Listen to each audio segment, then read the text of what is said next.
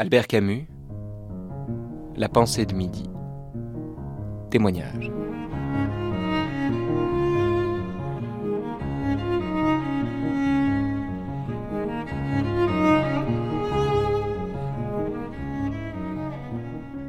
Il y a dans ce peuple une incurable propension à la facilité et à l'insouciance. Il accepte ses maîtres, mais il ne les respecte pas. On croit qu'on l'atteint, qu'on le jugule.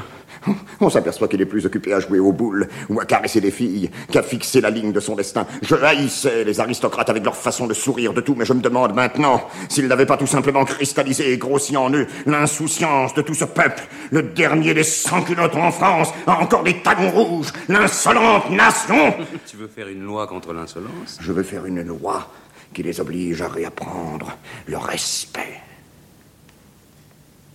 Je crois qu'il faut leur refaire Dieu maintenant. Nous ne leur ferons pas passer autrement leur ignoble envie de vivre. Un Dieu à nous. Un Dieu que nous aurons bien en main.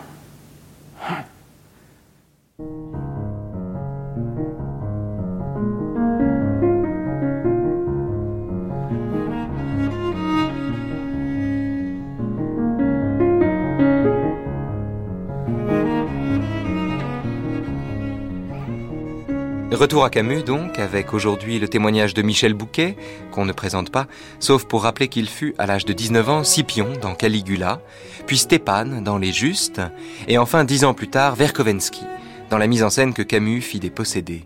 Ces deux, pour commencer, que nous allons parler maintenant avec Michel Bouquet donc.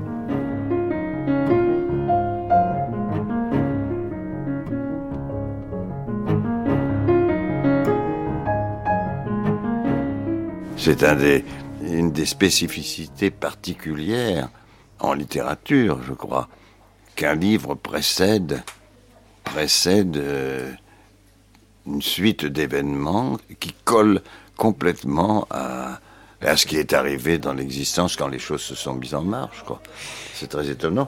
Et quand, quand, on pense à la, à la, trajectoire des personnages, des démons de Dostoïevski, enfin des démons ou des possédés, hein, puisque oui. euh, on l'appelle indifféremment comme ça, quand on pense à leur trajectoire, on se dit que d'une certaine manière, Camus n'a rien inventé. Euh, non, non. Il a, il a repris là une inspiration très très forte. Il y a, oui, il y a oui. quelque chose de très. Son idée, enfin l'idée qui le menait de monter ça, c'était uniquement euh, pour son expérience de mise en scène et retrouver une équipe retrouver une équipe et travailler pour le théâtre avec euh, l'équipe qu'il avait choisie.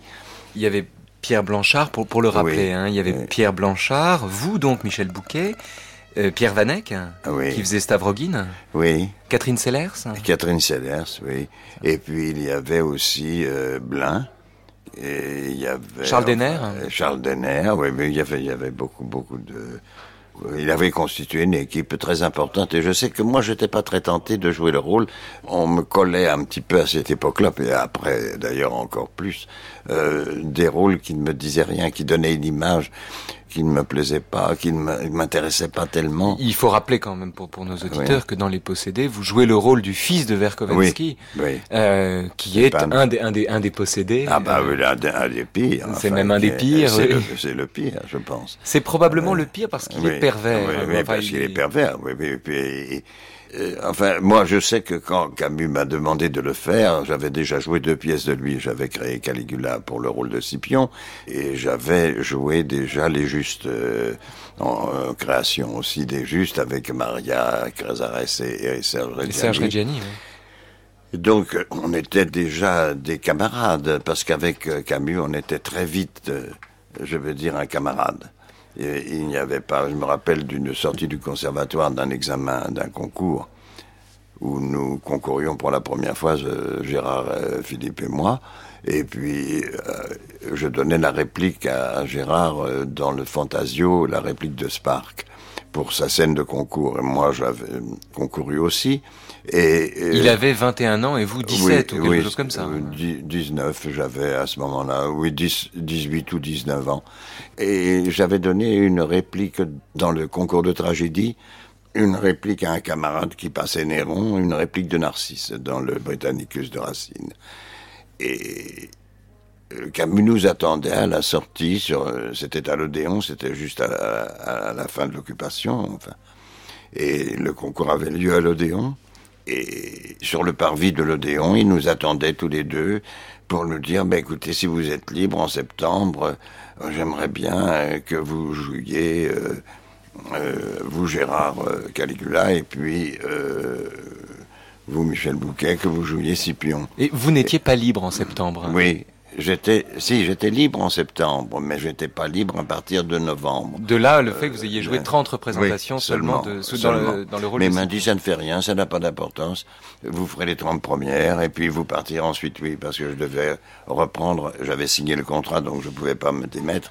J'allais jouer au Palace, à ce moment-là c'était un théâtre, et au Palace j'allais jouer une reprise de la Célestine, qui avait été un très grand succès pour le rôle de Parmeno dans la pièce de Horace. Et donc euh, j'ai joué des 30 représentations, mais donc on formait déjà... Euh, avec Camus, dans, dans l'instant même où il demandait quelque chose à quelqu'un, il y avait une fraternité immédiate. Vous ne le connaissiez pas? produisait pas du tout. La première fois que vous l'avez vu, c'était sur le parvis de l'Odéon Voilà. Et il nous a demandé ça. Alors, euh, on était très contents, euh, très heureux euh, d'avoir été distingués, mais on, on connaissait l'étranger, bon, mais c'est tout. Mais enfin, c'était quand même très important. Donc vous sortiez avec, quand on se représente la scène, vous sortiez donc avec Gérard Philippe du théâtre de l'Odéon, vous veniez de, de, passer une audition. De passer une audition, oui. Et Camus était là devant. Voilà. et, c'était vous qu'il était venu voir. Oui, il avait vu le concours et puis donc il nous a demandé de faire ce travail. Alors on en était tout à fait content et ravis et heureux. Et puis voilà, on a quelques jours après, on a commencé à répéter à Héberto, et avec Poletli qui mettait en scène, et puis la distribution qu'il avait, qu'il avait mis sur pied avec Vitali, avec toutes sortes de, gens qui ont fait des carrières importantes après. Les costumes de Marie Vuitton Oui, de Marie Vuitton, oui. Un décor de... C'était Louis Miquel qui avait fait le décor. Oui, oui. Et alors, voilà, on a, on a donc euh, été en fraternité, si on peut dire, avec euh, Albert, et puis il nous emmenait de temps en temps, pendant les justes aussi, après, quand, j'ai joué les justes. Après, il nous emmenait comme ça, on faisait des virées, on allait, on allait euh, euh, manger, boire après les répétitions comme ça. Euh, il nous emmenait voir la tombe de Van Gogh, par exemple, à Auvers-sur-Oise, ou tout ça. on était tout de suite en lien familier avec lui.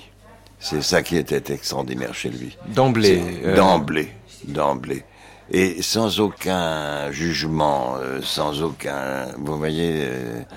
Euh, les, les, gens de cette époque-là étaient des gens qui étaient issus de la résistance. Et c'était des gens qui étaient, qui étaient, je veux dire... ils faisaient pas de manière. Mais non. Ils, ils, étaient de plein pied immédiat. Avec, il y avait une vraie fraternité. On ne parlait pas de fraternité, mais on en faisait vraiment. Euh, Est-ce que vous aviez... Comme M. Jourdain fait de la prose, on en faisait sans savoir. Il était venu me voir jouer dans la mouette. Je ne le savais pas. Et euh, le lendemain ou le surlendemain, je ne sais pas, il a téléphoné chez ma mère et il a demandé à me voir. Il m'a donné rendez-vous chez Lip. Il avait un manuscrit. Et il m'a dit voilà, si vous aimez la pièce, si le rôle vous plaît, il est à vous. Catherine Sellers, au micro de Lucien Atoun, en 2002. Je ne le connaissais pas autrement. Et donc, euh, j'ai été émerveillée, je dois dire, parce que à l'époque, vous savez, on faisait beaucoup passer d'auditions, euh, de lectures, de, de tests. Et là, pas du tout. Il m'a donné le manuscrit, il m'a dit voilà, si ça vous plaît, prenez-le, lisez-le, on le fait. Je l'ai lu, je l'ai aimé, et on l'a fait. Tel il a été dans cette première rencontre que j'évoque, c'est-à-dire euh, la générosité même, l'élégance, le respect. Tel il était comme metteur en scène, pas seulement pour moi, hein, pour tout le monde. Il y avait euh, un amour, parce qu'il y avait un, rapport de séduction en même temps. Il était séduit par les acteurs et il, était dans une attente et dans, un, et dans une tendresse extraordinaire vis-à-vis des acteurs, vis-à-vis de tous les acteurs.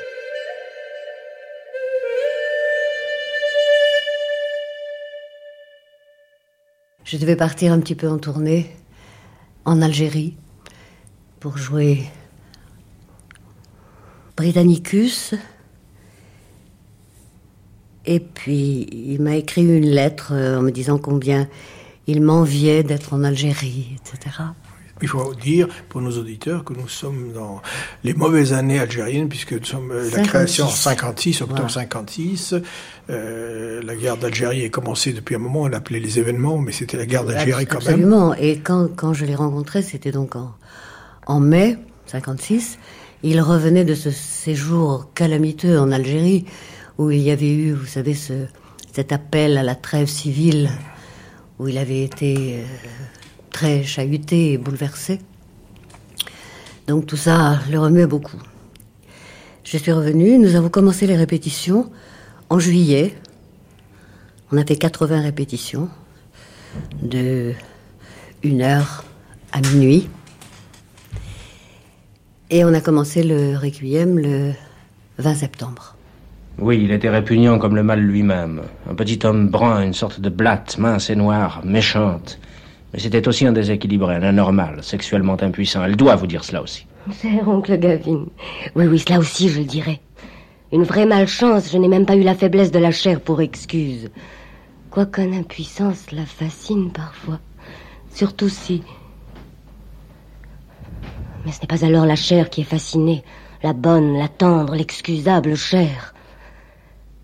Qu'importe, j'ai choisi de rester avec le meurtrier, comme si je ne pouvais pas. Non, je ne pouvais pas me séparer de lui.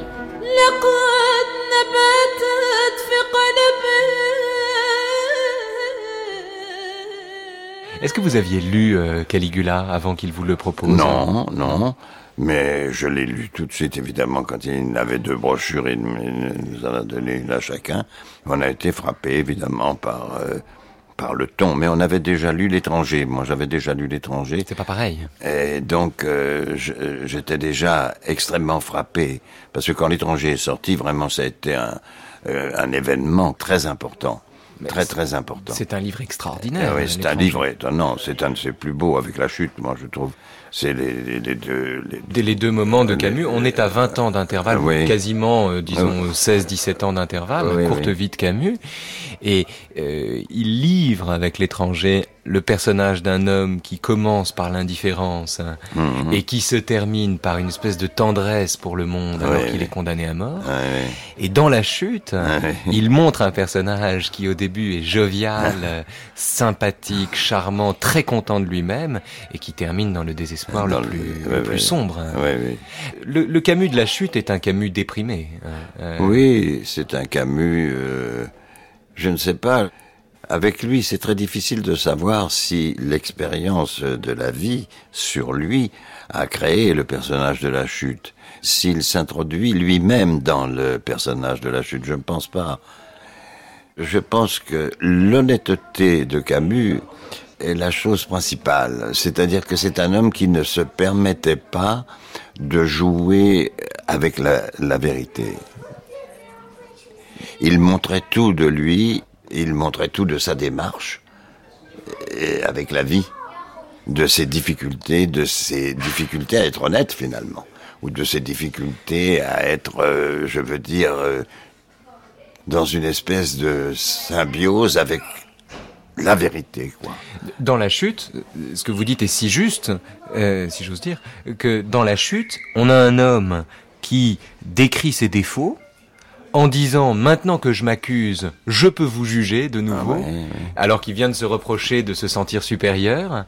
Et, donc constamment, on ne sait pas s'il raconte sa vie pour pouvoir juger l'autre ou s'il s'excuse d'avoir fait ce qu'il a fait. Euh. Oui, et qui se permet en plus de faire une démarche vers la liberté et même vers une certaine forme d'anarchie. Mais qui teste en quelque sorte, ça dans l'homme révolté c'est très net, il teste, il teste les possibilités de fascination que peut avoir la révolte ou que peut avoir l'anarchie, et il les récuse. Mais ayant lui-même, je veux dire, été tenté. Il avait un tempérament libertaire, quand même. Oui, mais complètement. C'est ça qui fait le, le comment dirais-je, toute la saveur de son action par rapport à la littérature ou au théâtre. C'est l'honnêteté profonde de cet homme qui n'hésite pas à se montrer tel qu'il est et qui combat constamment pour tirer de lui la synthèse de ce qui sera le, la chose qu'il peut se permettre de dire aux autres. Mais par exemple, dans la, dans la chute, Clamence, euh, le personnage, enfin l'homme mmh. du soliloque, mmh. euh, Clamence, euh, euh, les amis de Camus disaient le reconnaître quand Clamence parlait de ses relations avec les femmes. Oui. Euh, où il se montrait... Euh, oui, assez donjuanesque. donjuanesque, égoïste, et parfois capable d'un amour de se persuader qu'il aimait, etc. Mais en même temps, le personnage de Clamence euh, incarne aussi, aux yeux des mêmes personnes, les défauts que Camus trouvait aux existentialistes qui lui reprochaient l'homme révolté. Donc les personnages sont complexes ah, parce qu'ils sont tissés de Camus et de ses ennemis en même temps. bien entendu. Dans, dans les justes que dans lesquels vous avez joué, il y a un, un couple. On dit souvent que le couple des justes, c'est Kaliaïev et Dora. Oui. Et si c'était Kalialev et Stéphane Et Stéphane Oui, mais Stéphane est, Le radical et celui oui, qui le hésite. Radical euh, et celui qui hésite, oui. Mais euh, moi je trouve que le trajet de la vie de Camus en tant que littérateur est impeccable, est magnifique, et au-delà même de son œuvre, je trouve que c'est peut-être la chose la plus importante, c'est sa vie c'est la manière dont il s'est comporté en vie. C'est un homme admirable. Euh, c'est moi pour moi c'est un c'est un des êtres les plus comment dirais-je les plus sincères que j'ai rencontrés dans ma vie, les plus exemplaires et les plus les plus hommes. les plus capables de, de, complexité. Il était il assumait ses propres contradictions en permanence. Et combattait. Il combattait pour savoir comme Caligula combat constamment pour approcher d'une explication possible de cette condition humaine qui est la nôtre, pour essayer d'y voir clair, de comprendre pourquoi, pourquoi on est là.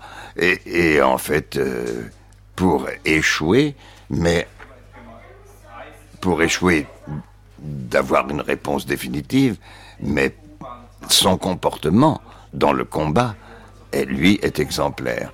Donc on peut trouver dans son combat exemplaire euh, matière à comprendre l'œuvre, si vous voulez, ou à admettre l'œuvre.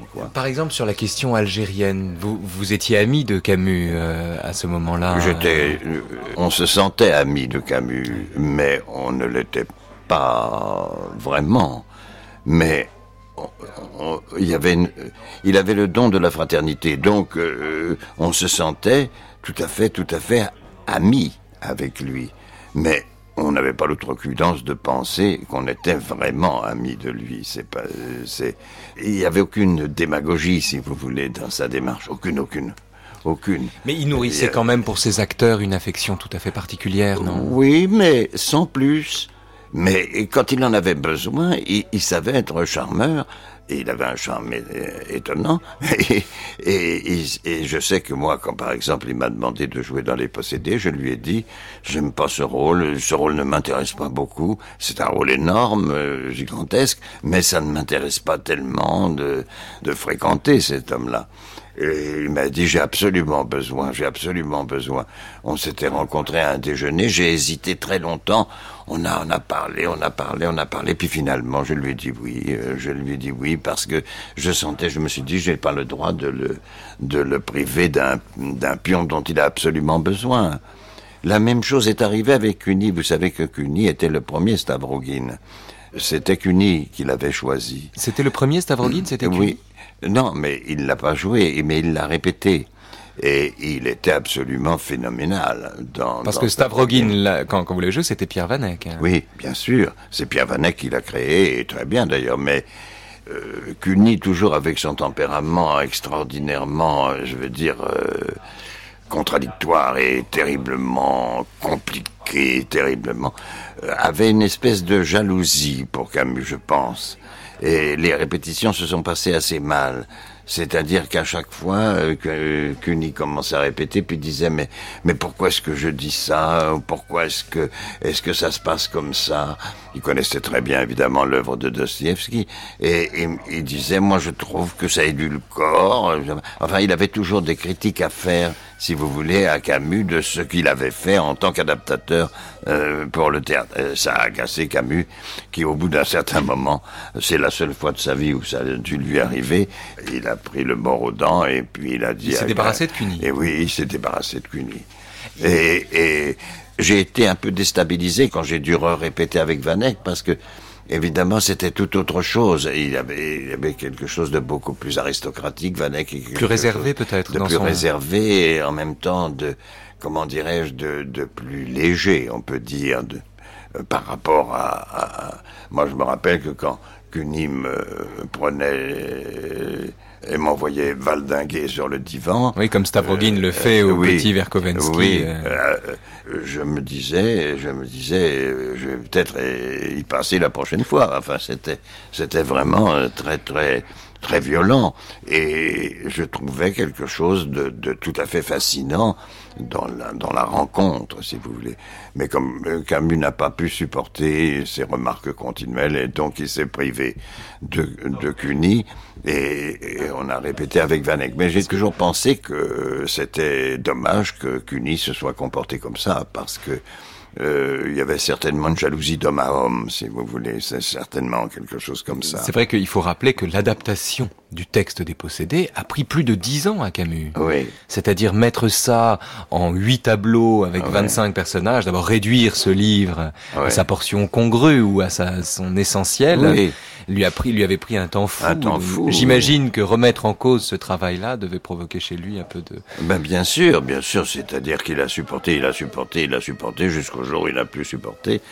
Ce qui est, il a fallu que Cuny vraiment soit très, très, très désagréable pour que Camus en arrive à, à lui demander de partir et puisque ce travail ne lui plaisait pas de, de laisser la place à quelqu'un d'autre qui l'aimera. des trois épisodes camusiens de votre parcours théâtral, si je veux dire, c'est-à-dire Caligula, les justes et les possédés. Les possédés ont une particularité, euh, c'est que Camus est cette fois-ci effectivement metteur en scène, c'est-à-dire qu'il n'est pas juste autour, euh, ah, parce que les autres sont mis en scène par Paul. Là, Camus est dans le rôle du metteur en scène. Quel genre de metteur en scène c'était? Parce que au début, il, n'a cessé de dire que c'était pas vraiment son métier non plus, euh, celui de metteur en scène. Donc comment comment il faisait travailler ses acteurs? C'est difficile à dire. Euh, il distribuait très bien. Il avait très bien distribué les possédés. Il distribuait très bien. Et il avait demandé à Maillot de faire le, costume, et décor. Et Maillot euh, s'est contenté de faire des décors extrêmement, euh, je veux dire, euh, sans tenir compte du contexte, ne tenant pas compte du contexte du livre, de ce que tout le, le livre... est-ce qu'il était directif, par exemple, ou est-ce qu'il laissait ses acteurs évoluer Oui, non, non, pas trop. Parce que ceux qui ne connaissent de Camus que ce que ses biographes en racontent, et dont je fais partie, euh, lisent que Camus, quand il était metteur en scène, quand il faisait son boulot de metteur en scène, faisait donc organiser évidemment une lecture euh, assis, et puis ensuite il disait vous pouvez lire en marchant et en allant où vous voulez, euh, sentez-vous libre, appropriez-vous le rôle. Est-ce que vous avez souvenir de ça ou est-ce que c'est une c'est une invention des biographes hein? Moi, je me préoccupais que de moi. Vous savez, les acteurs sont, sont de terribles personnes parce que j'attends tout moi de moi. Tout ce que je pense euh, d'un rôle, je n'attends pas qu'un metteur en scène me le souffle. Parce que je vais le défendre très mal si je souffle la pensée d'un autre. Il faut que ce soit moi qui soit en cause. Donc, euh, l'acteur a tendance, si vous voulez, a tendance à à ne s'occuper que de son rapport avec Dostoevsky et son rapport avec l'adaptation de Camus. Et surtout son rapport avec le fameux Verkovensky. Essayer de lui donner une existence une existence sans le trahir.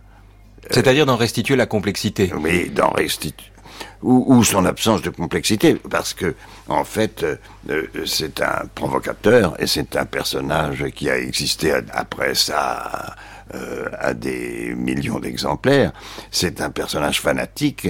Euh, on, en, rencontre encore maintenant dans, dans, une toute autre euh, école euh, ou dans une toute autre manière de penser, mais il y, en il y en a partout de ces fanatiques, de ces personnages qui euh, se, se, pensent comme les seuls détenteurs d'une vérité que d'autres nous dérobent. oui, oui, oui c'est ça. Donc, ce qu'il y a de chez Verkovensky de, de très important, c'est la médiocrité.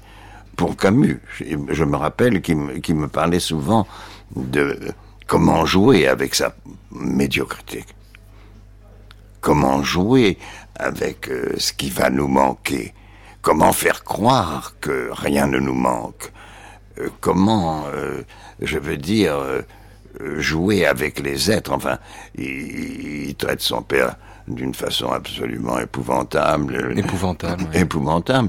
Il traite tout le monde de la même manière que qu'il ne traite son père. Il est absolument euh, mais on rencontre de ce genre de gens dans toutes les sociétés, à toutes les époques et dans tous les moments de la vie. Par moments, ils prennent un, pouvoir et puis ça s'écrase et ils, ils, entraînent avec eux énormément de catastrophes. Mais enfin, c'est des démons, comme le dit euh, l'auteur. À un moment, il y a une scène avec le père où le père maudit euh, Stéphane Trofimovitch, pâle comme la mort, maudit son fils, je te maudis, répond de Pierre Stepanovitch, euh, peut-on être aussi bête que cela? Et il a l'air stupéfait. Il dit Adieu, vieux, je ne viendrai plus jamais chez toi. Oui, c'est un personnage. Et moi, euh, je, me souviens très bien que je m'étais dit, il est tellement, dans le texte même, tellement, euh, tellement bien décrit, qu'il faut le présenter d'une manière différente alors, je m'étais fait faire une coupe de cheveux, quelque chose de très raffiné. Et j'étais habillé très, très correctement par Maillot, qui avait fait des costumes très, très, très bourgeois, puisque c'était une société bourgeoise. Et tout le décor était absolument comme les intérieurs euh, des, endroits euh, raffinés en Russie au moment de la création de Pétersbourg, c'est-à-dire pas du tout de, misérabilisme, pas du tout de choses. On parlait le russo-français. Euh, oui, oui, oui, oui, c'est ça. C'était la haute société pétersbourgeoise. Donc c'était monté comme ça, c'était monté assez dans un parti pris de, de vérité, de photographie euh, des gens de cette époque. Du contexte. Oui, et pas du tout interprété comme ce que veut dire la pièce. Ça, ça a dérangé énormément de gens qui s'attendait à ce qu'on joue du misérabilisme, de, de la montée du communisme, de, de ce que la pièce veut dire. Non, c'était monté au contraire très, très, très, très, très, comme si tout allait très bien, comme si tout allait très bien. Et, et donc tout ça était très, très de, de bonne tenue. Euh, vous voyez ce que je veux dire C'était comme des photographies, comme des, comme des, comme des tableaux, comme des tableaux, Il y avait comme des tableaux. et 25 personnages. Et, faire la dichotomie évidemment entre ce qu'on voyait et, ce qui était dit. Donc, il avait joué là-dessus, euh, Albert. On reconnaît là d'ailleurs, comment dirais-je, son honnêteté, son honnêteté profonde par rapport, si vous voulez, à l'époque, par rapport au, moment du temps, etc. Et, et pas de d'essayer d'entraîner le spectateur dans des choses, euh, je veux dire, spectaculaires, qui seraient censées être la, la vision du metteur en scène, si vous voulez, sur ce moment du temps. Euh, non, pas du tout. Et alors, il, il avait pris le risque de monter ça comme ça a dû être euh, au moment où les événements se sont produits dans une ambiance euh, pseudo-aristocratique, euh, tsariste. Fin de siècle, fin de siècle, etc. Haute société. C'était monté très, euh, très comme, comme ça. Alors que le texte, lui, est dément. Ah, oui, oui, le texte est justement le contraste du texte, si vous voulez, de, de ce texte magnifique euh, et violent, et, ou la confession de Stavrogin, par exemple, que jouait Blin magnifiquement, prend une allure de scandale, si vous voulez, de quelque chose de... Euh, comme si ce décor compassé, euh, bourgeois, etc., servait d'écrin au pire. Au pire.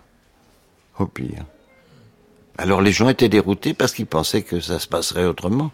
C'est-à-dire en tant que metteur en scène, si vous voulez, il a, il, a, il a respecté admirablement, il a essayé, tenté de respecter admirablement la photographie de l'époque. Catherine Sellers. En fait, moi, je l'ai vu jouer en quatre circonstances. D'abord, quand il donnait des indications, parce qu'il sautait sur la scène et il indiquait, en, surjouant un peu, mais il indiquait ce qu'il souhaitait, pas du tout pour qu'on copie ses intonations, d'ailleurs, ni, ses gestes, mais pour donner une, une indication d'élan, d'impulsion. Bon, je l'ai vu là. Ensuite, je l'ai vu quand il a remplacé ce, comédien qui s'appelait Michel Morat et qui jouait le, gouverneur. C'était la scène de la confession de Temple. Et alors là, c'était extraordinairement émouvant parce que c'était pas, il n'était pas en face de moi comme un acteur. Il, n'était que oreille et écoute, écoute et regard, je veux dire il se préoccupait pas du tout de lui-même, vous voyez. Il n'était que attention à l'autre. C'était, c'était une chose tout à fait bouleversante qui me bouleversait et qui l'a bouleversé lui au point que il avait même envisagé de le faire en tournée. Évidemment, c'était pas possible parce que il ne pouvait pas s'absenter de Paris pendant des mois. Mais en même temps, il a tenu à ce que ça ne se sache pas. Donc il ne voulait pas en faire une affaire publicitaire. Tout à fait. Il voulait simplement assurer, comme un joueur dans une équipe, il y a un blessé, il prend la place en attendant que le joueur reprenne sa place. Oui, oui, tout à fait. Mais vous avez dit, Catherine Sellers, en surjouant, est-ce qu'il n'était pas quelqu'un qui aimait trop le psychologique dans la direction d'acteur Oh, pas du tout. Pas du tout. Je me rappelle, il nous donnait des indications qui étaient les indications normales qu'on donne à des acteurs, euh, les indications de dramaturge, spécialement pour les possédés, qui était un sujet qu'il connaissait bien puisqu'il y avait l'homme révolté auparavant.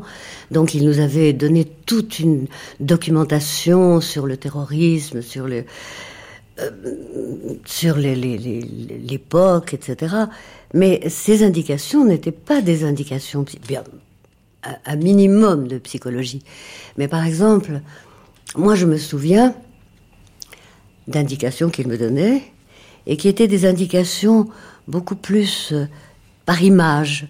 Par exemple, il me disait, imaginez que c'est une spirale qui s'enfonce dans la terre, ou bien c'est une bobine qui se une pelote de laine qui se déroule jusqu'au dernier fil et à ce moment-là, on s'aperçoit que la pelote est encore pleine. Ou bien euh, la tragédie, puisqu'il considérait que Requiem était une tragédie moderne. La tragédie, c'est comme les anémones, le cœur noir et toutes les couleurs de la vie. Il n'y a ni tristesse, ni mélancolie, ni morosité, c'est de l'énergie pure. Il paraît qu'il aimait à mettre dans l'ambiance et que euh, il mettait de la musique russe, qui vous apportait à manger des trucs russes. Est-ce que vous confirmez oh, ça? Non, non, pas du tout. Je me rappelle pas de ça. Et est-ce que vous vous souvenez, l'anecdote euh, raconte que pour la centième des possédés, ah il a remplacé de l'eau par de la vodka? Oui. Et que ça, c'est vrai. Ce qui, ce qui, a posé un problème sur une de vos tirades. Oui, oui, oui. C'est la dernière scène avant l'entracte. Pierre euh, Verkominski se, se met à pérorer, n'est-ce pas, sur le, ce que doit être la vie future, ce que doit être enfin, euh, la justice, la justice, tout ça, et puis etc. Et, en ce moment, et il boit, il boit des, des, verres de vodka les uns sur les autres comme ça.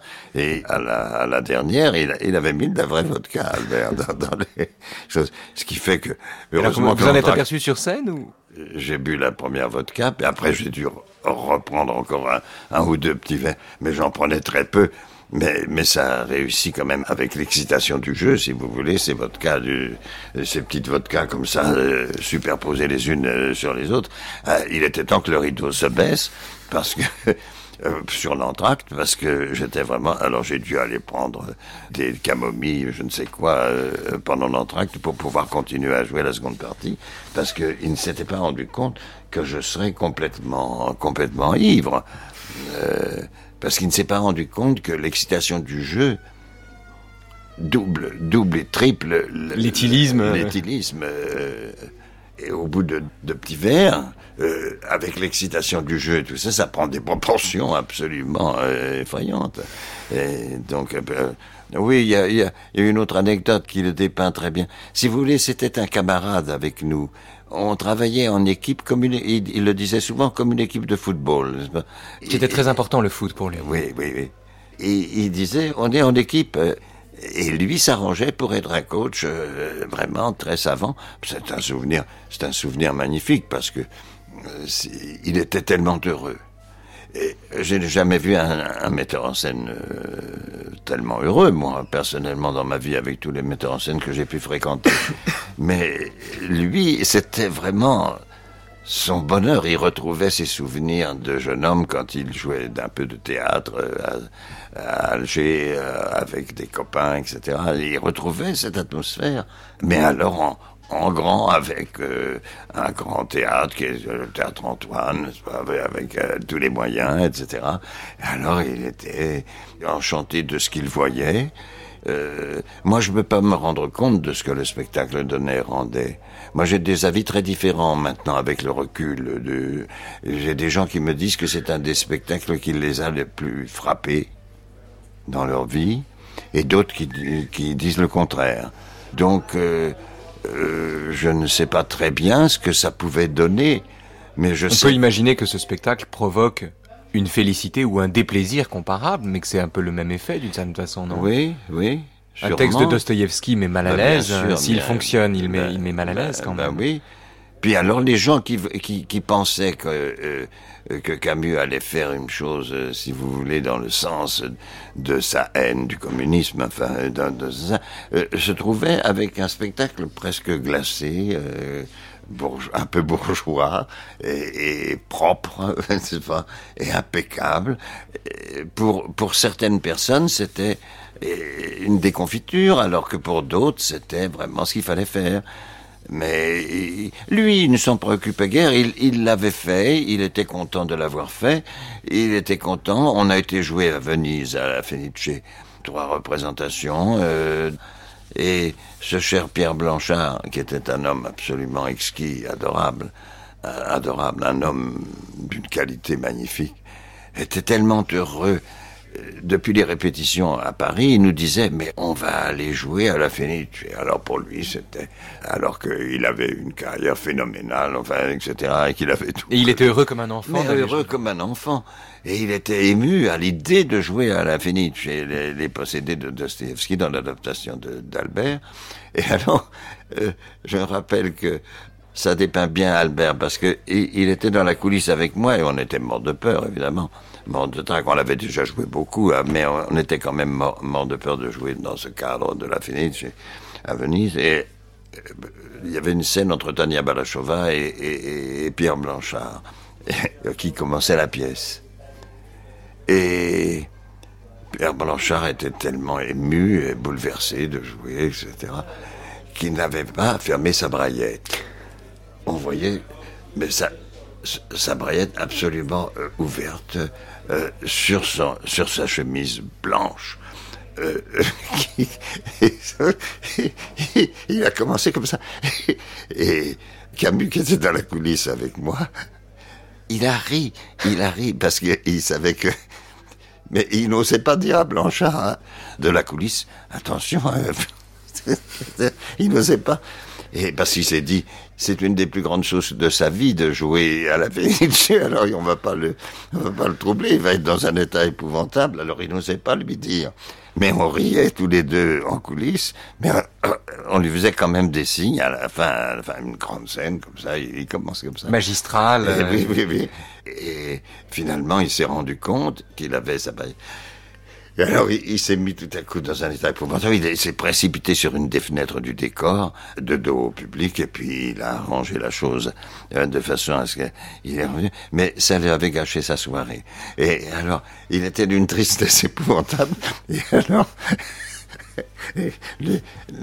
je me rappelle que Albert nous avait invités, parce qu'il était d'une générosité incroyable, et, il nous avait invités au restaurant qui est à côté de la Fenice, comme ça, pour dîner après le spectacle, parce que le spectacle était très long, il durait trois heures. Il nous avait fait réserver une grande table pour nous tous, enfin on était tous là, et etc. Et on a on a essayé de consoler Pierre Blanchard, mais on a eu beaucoup, beaucoup, beaucoup, beaucoup de mal. Il a fallu beaucoup, beaucoup de vin, euh, de toutes sortes, euh, pour, euh, lui faire oublier pour lui faire oublier la chose.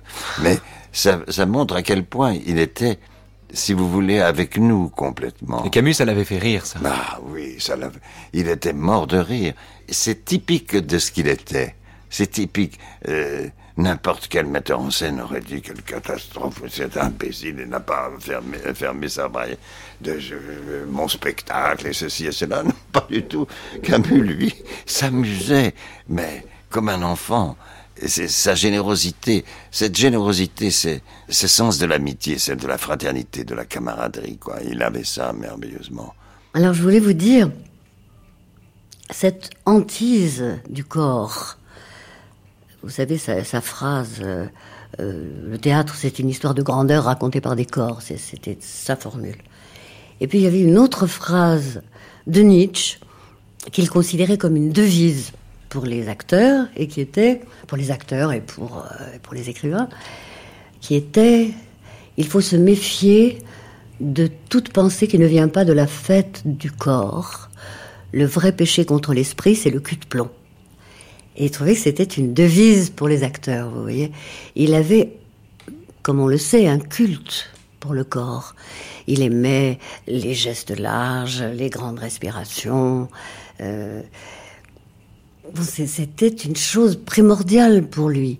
Il n'aimait pas qu'un acteur soit euh, voûté ou étriqué. Ou... D'ailleurs, c'était une chose qu'il se reprochait en tant que metteur en scène. Il disait que autant il s'enthousiasmait facilement pour les acteurs, autant il pouvait être déçu devant des gens, euh, comment dire, euh, sans courage ou moroses. Et, alors là, il, baissait les bras. Il n'était pas, c'était pas quelqu'un comme euh, Balachova par exemple, ou qui allait fouiller dans le dans le cœur des, acteurs. Il n'y avait pas de, viol psychique parce qu'il pensait que les acteurs devaient connaître leur métier, en tout cas le minimum, euh, se faire entendre, euh, savoir se déplacer en scène, etc. Le métier était une chose acquise, il n'était pas pédagogue.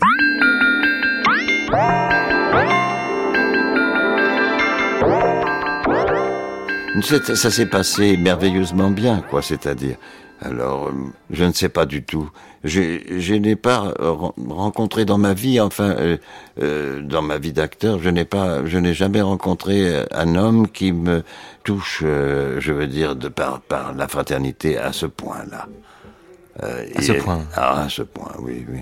C'est vraiment typique de lui. C'est un don.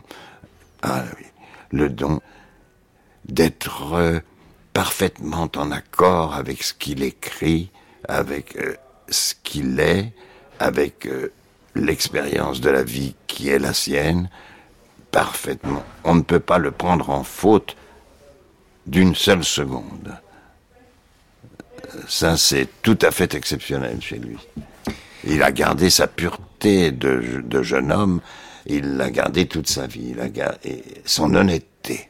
Est-ce qu'il n'y a pas entre Camus et vous, cette fois-ci plus spécifiquement, une proximité, j'allais dire, je ne veux pas présumer de votre tempérament, mais pour ce que j'en sais, euh, libertaire. Enfin, libertaire au sens euh, plus, anarchiste. Il y a quelque chose. Est-ce que, vous, est que vous ne partagez pas une sorte d'inspiration qui serait celle-là? Mais c'est-à-dire qu'il est scorpion, euh, Camus, et moi je suis double scorpion. Il y a la franc-maçonnerie des scorpions entre eux. C'est quelque chose de très très curieux. Souvent, les gens d'autres signes se combattent peut-être. En... Les scorpions s'allient. Et donc, il y avait cette entente entre nous, ce qui fait que on pouvait, il pouvait très bien pendant les répétitions des justes, me rappelle un jour, il nous a dit, oh, il faut qu'on aille voir la tombe de Van Gogh, euh, Michel. Vous ne la connaissez pas euh, J'ai dit non, je n'y suis jamais allé. Et avait le, moi je connaissais évidemment très bien Van Gogh, mais enfin je ne, je ne. Dans Desdemone Dans sa voiture, avec Maria, on est allé et on a fini la soirée. On a fini la soirée. Ben, je me rappelle au Barcelone, devant le casino de Paris, là, il y avait un restaurant qui s'appelait le Barcelone.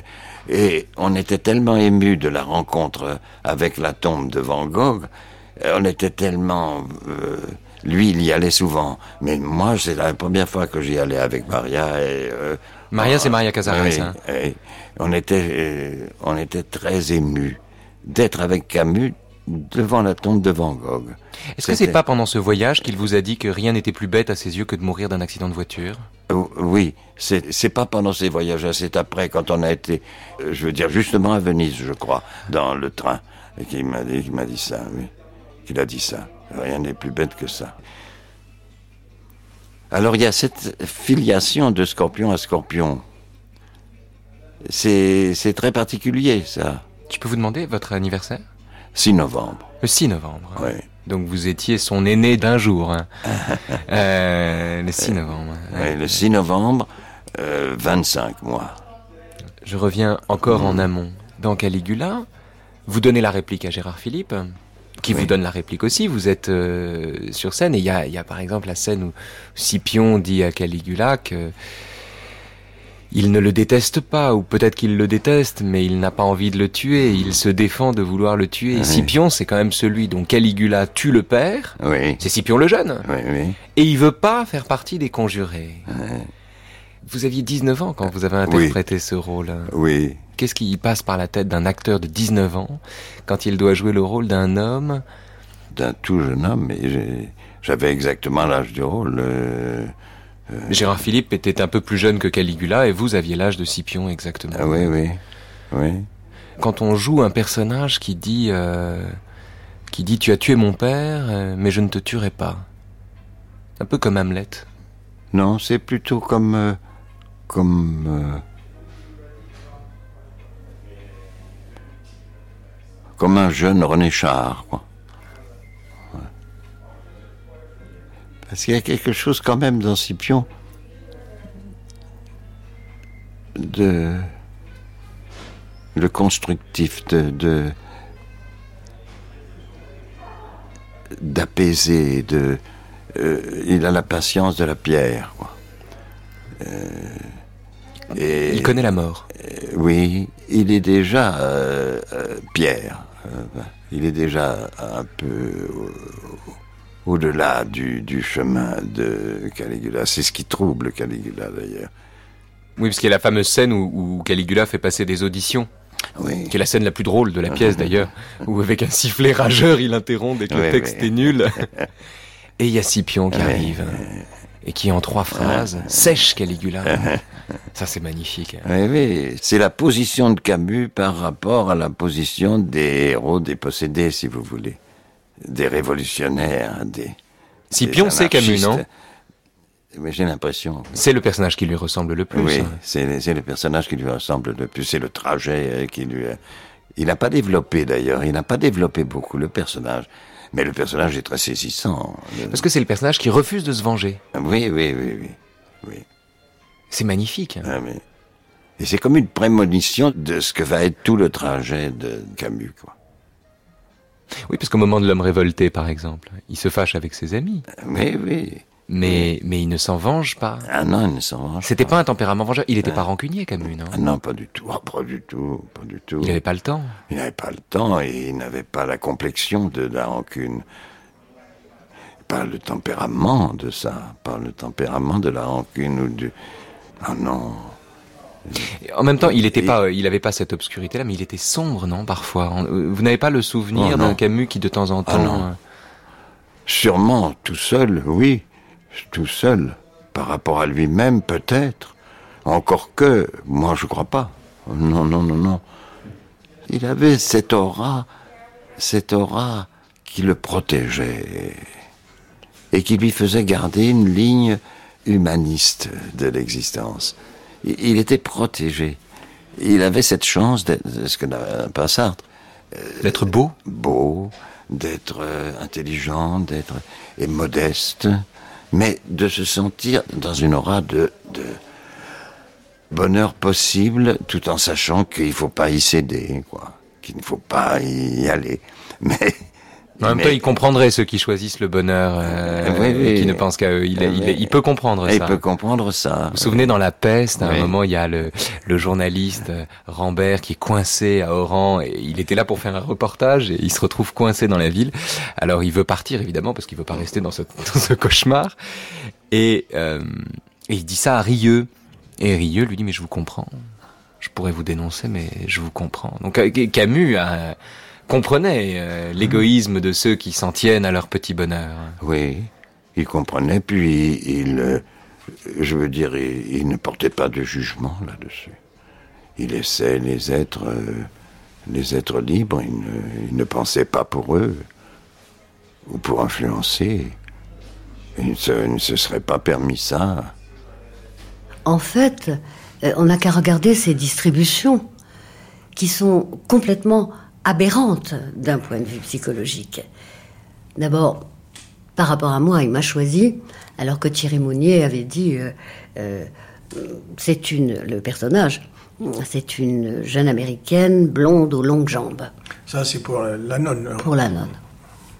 Bon, il m'a choisi. Et je dis, je rappelle à nos auditeurs que vous n'êtes pas grande aux longues jambes et que vous êtes plutôt je brune. petite brune. Voilà, ça c'est vous qui avez dit petite, mais c'est. Alors que je me rappelle, nous avons été voir ensemble après une, une version de Piscator où la femme était une tonitruante et, éclatante rousse. Pétulante. Hum.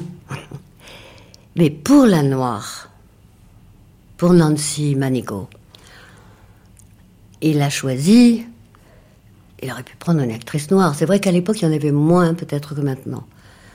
Mais il a choisi une russe, blanche, immense. Ce qu'il cherchait, c'était la démesure. Peu lui importer la couleur de la peau, c'était pas une question raciale, c'était euh, ce qu'il voulait que les spectateurs reçoivent dans les sens. Quand il a monté euh, Les Possédés, mon frère, les Biatkin, est décrit dans Les Possédés comme un, géant roux. Et il m'a donné comme frère, j'en étais ravi d'ailleurs, Charles Denner, qui est un petit noireau. Magnifique acteur. Magnifique, absolument. Qui a été mon, un grand ami.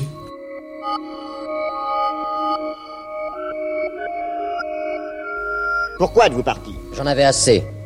Et votre comédie avec Chatoff m'a écœuré, mais je ne vous laisserai pas faire. Il s'est dénoncé. Vous êtes un menteur. Je vous ai déjà dit pourquoi vous aviez besoin du sang de Chatoff. Il doit vous servir à cimenter votre groupe. Vous venez très habilement de le faire partir. Vous saviez très bien qu'il refuserait de dire je ne dénoncerai pas. D'accord, d'accord. Mais il ne fallait pas partir. J'ai besoin de vous. Je m'en doute. Puisque vous voulez me pousser à faire tuer ma femme. Et pourquoi faire? À quoi puis-je vous servir? À quoi? Mais à tout. Ah, et puis vous avez dit vrai. Soyez avec moi et je vous débarrasse de votre femme.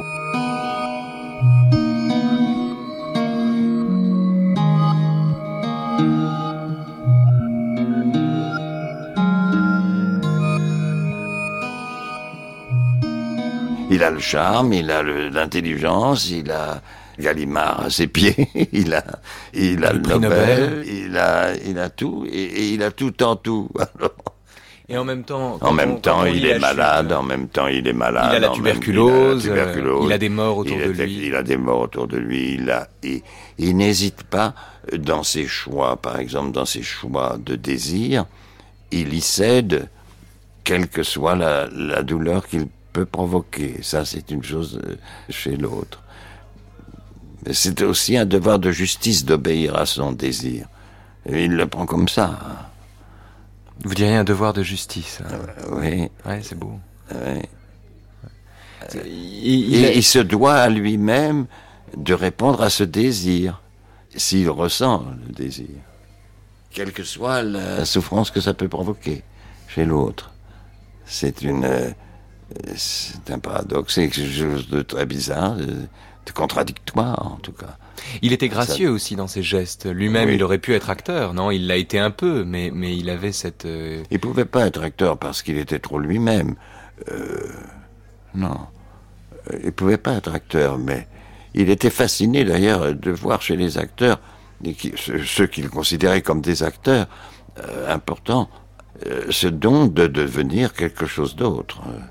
Ah, ça, le, ça le sidérait sûrement beaucoup. Oui, de devenir. Euh, il comprenait très bien que je dise que Pierre Vatkovetsky, moi je voulais pas en entendre parler, que je n'avais pas envie de d'entrer dans les. D'incarner ce sale type. D'incarner ce type. Ce type terrifiant, n'est-ce pas Ce type terrifiant. Euh, il le comprenait très bien, mais il, en avait besoin, il en avait, il avait besoin que je, le joue. Alors, donc, il, insistait. Mais il savait que, euh,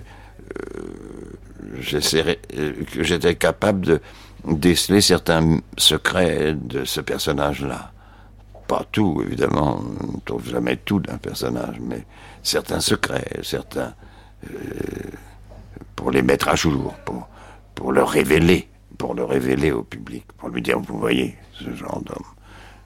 Quel est le, pour vous le texte de Camus qui vous a le plus marqué, le plus? Moi, c'est la chute, je crois. Parce que c'est, c'est. Pourtant, c'est le texte où il ressemble le moins au portrait que vous en avez fait. Ben oui, mais parce qu'il a l'honnêteté de le faire, ce portrait-là de lui. Ce qui lui évite d'être ce personnage-là ou en tout cas de lutter contre ce personnage qui est, qui est en lui.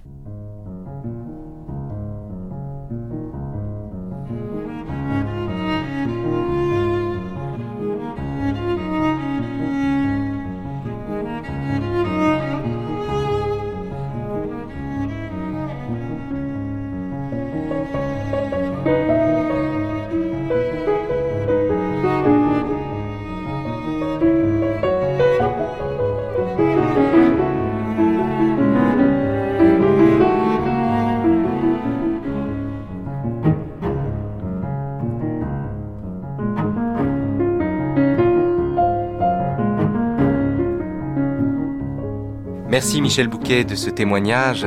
Dans un instant, pour clore cette grande série sur Albert Camus, La pensée de midi, nous évoquerons l'un des derniers textes de Camus et l'un des plus tristes, La chute, avec les Camusiens Michel Murat et Michel Jarty.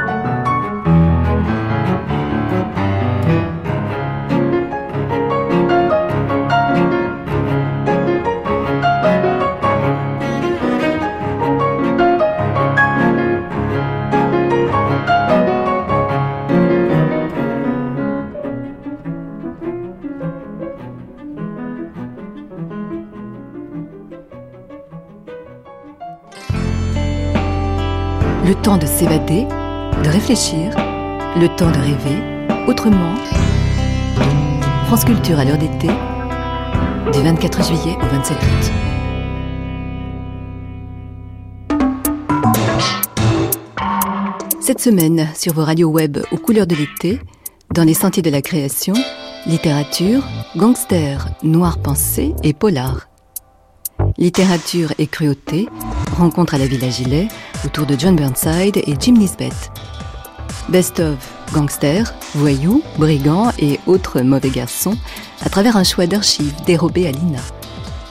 Noir pensée à l'Athénée Louis Jouvet, au Centre national du théâtre et à Beaubourg, autour notamment de l'ordre moral et la justice, la représentation des violences sexuelles ou l'actualité philosophique des grands textes de Benjamin. Enfin, Polar dans la ville, à la rencontre de quelques auteurs de thrillers français. Littérature, gangster, noir pensée et polar sur franceculture.com pour les sentiers de la création du 14 au 20 août.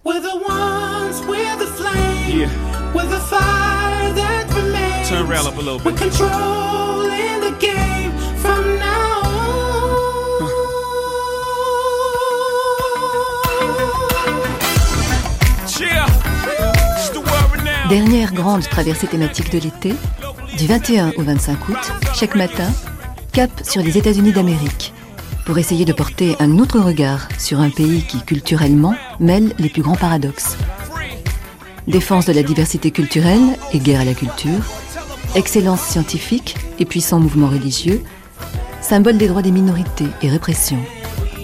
Cinq rendez-vous pour comprendre comment, aux États-Unis, peuvent se tisser les rapports entre le rationnel et le religieux, le privé et le public, l'intime et le collectif, l'art et le populaire. États-Unis, les nouvelles guerres culturelles, archives, débats et documentaires du 21 au 25 août de 9h à 12h30. Les grandes traversées, troisième partie.